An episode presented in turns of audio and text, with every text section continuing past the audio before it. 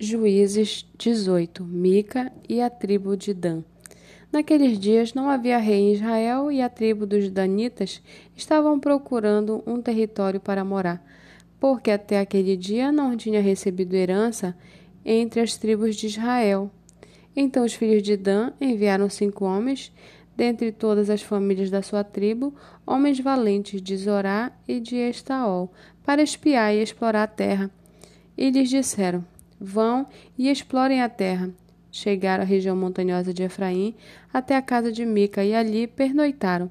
Quando se aproximaram da casa de Mica, reconheceram a voz do jovem levita. Chegaram perto dele e lhe perguntaram: Quem trouxe você para cá? O que você está fazendo aqui? E o que prende você a este lugar?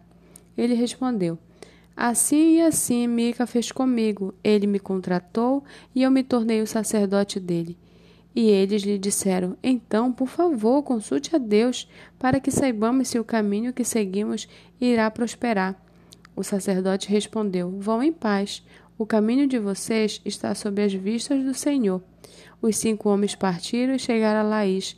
Viram que o povo daquele lugar vivia em segurança, segundo o costume dos sidônios, em paz e sem desconfiar de nada. Nenhuma autoridade havia que por qualquer coisa os oprimisse. Moravam longe dos sidônios e não tinham contato com outros povos. Então os cinco homens voltaram a seus irmãos em Zorá e Estaol, e esses irmãos lhe perguntaram: E então, o que nos dizem?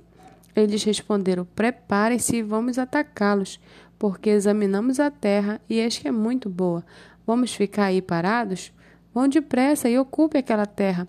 Quando chegaram lá, quando chegarem lá, vão encontrar um povo que não desconfia de nada. A terra é ampla e Deus a, a está entregando nas mãos de vocês. É um lugar em que não falta nada do que existe na terra. Então partiram dali, do meio da tribo dos Danitas, de Zorá e de Estaol, seiscentos homens armados com as suas armas de guerra. Subiram e acamparam em Criate de Arim, em Judá, por isso aquele lugar é chamado de Manedan até o dia de hoje. Fica a oeste de Kiriat Jearim. Dali foram para a região montanhosa de Efraim e chegaram à casa de Mica.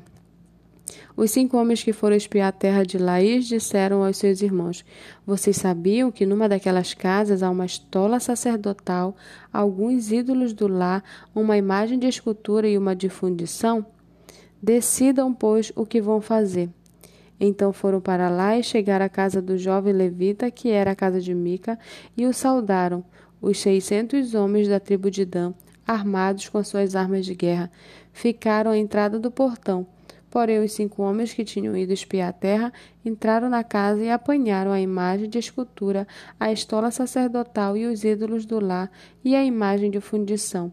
Enquanto o sacerdote estava em pé à entrada do portão com os seiscentos homens que estavam armados com as armas de guerra, quando eles entraram na casa de Mica, apanharam e apanharam a imagem de escultura, a estola sacerdotal, os ídolos do lar e a imagem de fundição, o sacerdote perguntou: O que é que vocês estão fazendo? E eles responderam: Fique calado, não diga nada a ninguém.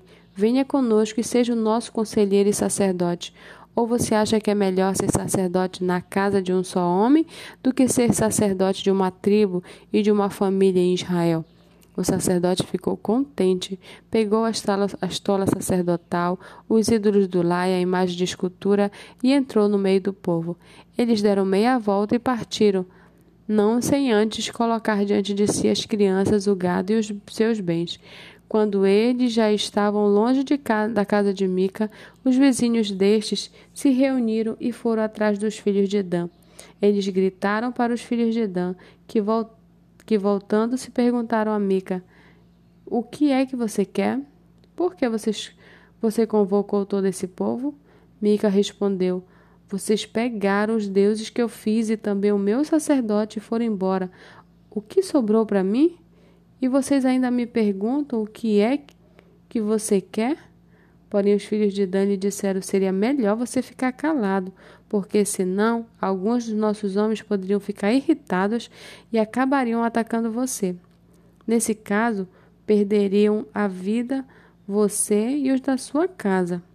Assim, os filhos de Dan seguiram o seu caminho, e Mica, vendo que eram mais fortes do que ele, deu meia volta e foi para casa. Os homens de Dan levaram as coisas de que Mica havia feito e também o sacerdote dele, e foram a Laís, a um povo que vivia em paz e sem desconfiar de nada. Mataram os moradores a fio de espada e queimaram a cidade. Não houve ninguém que os livrasse, porque moravam longe de Sidom e não haviam contato com outros povos. A cidade ficava no vale junto a Bet-Reob. Os filhos de Dan reedificaram a cidade e passaram a morar nela, e lhe chamaram Dan, segundo o nome de Dan, seu pai, que era filho de Israel. Porém, no passado, o nome dessa cidade era Laís. Os filhos de Dan levantaram para si aquela imagem de escultura, e Jonatas, filho de Gerson e neto de Moisés, ele e seus filhos foram sacerdotes da tribo dos Danitas até o dia do cativeiro do povo. Assim, pois, a imagem de escultura feita por Mica ficou entre eles durante todo o tempo em que a casa de Deus esteve em Siló.